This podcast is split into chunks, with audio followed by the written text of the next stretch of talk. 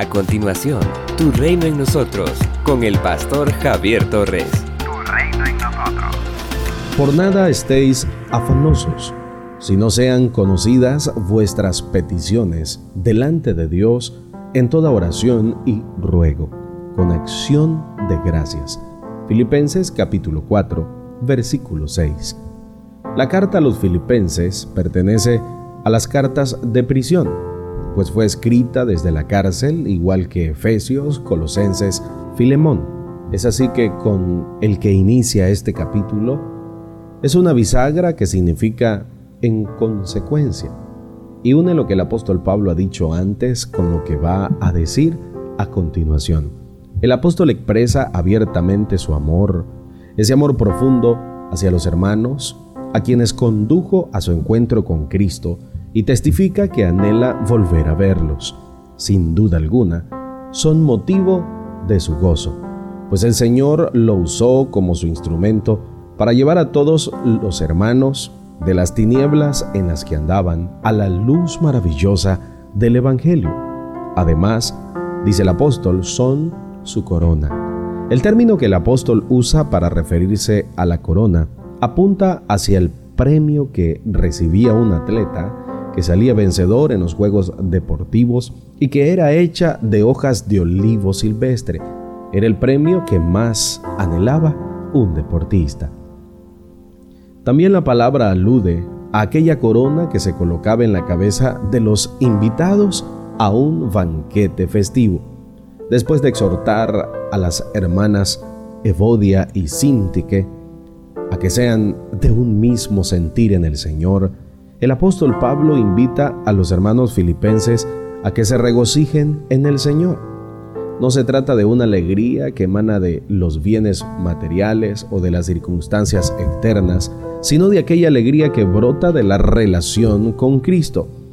Es el gozo que perdura a pesar de las adversidades, a pesar de la escasez económica, de las lágrimas o el dolor.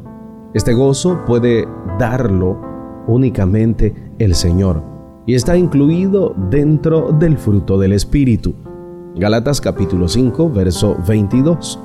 Además, el apóstol Pablo anima a los hermanos a observar una conducta tal que sea atractiva para todo el mundo. En los versículos 6 y 7, el apóstol anima a los hermanos a no dejarse dominar por la angustia o la preocupación, sino a llevar todo al Señor en oración. No hay necesidad tan pequeña que el Señor ignore, ni necesidad tan grande que Él no pueda resolver. Cada vez que acudimos sinceramente a Él en busca de ayuda, la obtenemos. Pero debemos pedir con acción de gracias y apelando a su misericordia.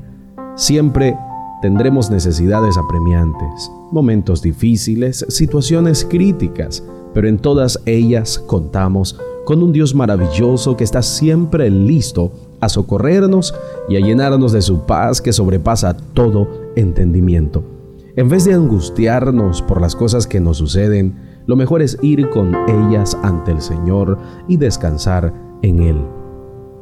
Debemos recordar que contamos con un Dios que nos ama y que está pendiente de cada uno de nosotros. Jamás nuestros gritos de auxilio les serán desagradables. Somos una iglesia llamada a establecer el reino de Jesucristo en Nicaragua. Nuestra misión, predicar las buenas nuevas de salvación a toda persona, evangelizando, discipulando y enviando para que sirva en el reino de Jesucristo. IRSAD, transformando vidas. Hemos escuchado la reflexión de hoy con el pastor Javier Torres. Si necesitas oración, Escríbenos al 8588 8888 o visita las redes sociales del pastor Javier Torres. Con un doctorado en honoris causa en ciencias teológicas y amplios estudios ministeriales, como maestría y diplomado en teología, entre otros, lleva 20 años predicando y sirviendo a Dios y a las personas. Si te encuentras en Managua, puedes visitar el Ministerio IRSAT, de Gasolinera 1 La Subasta, dos cuadras al norte, mano izquierda tu reino en nosotros.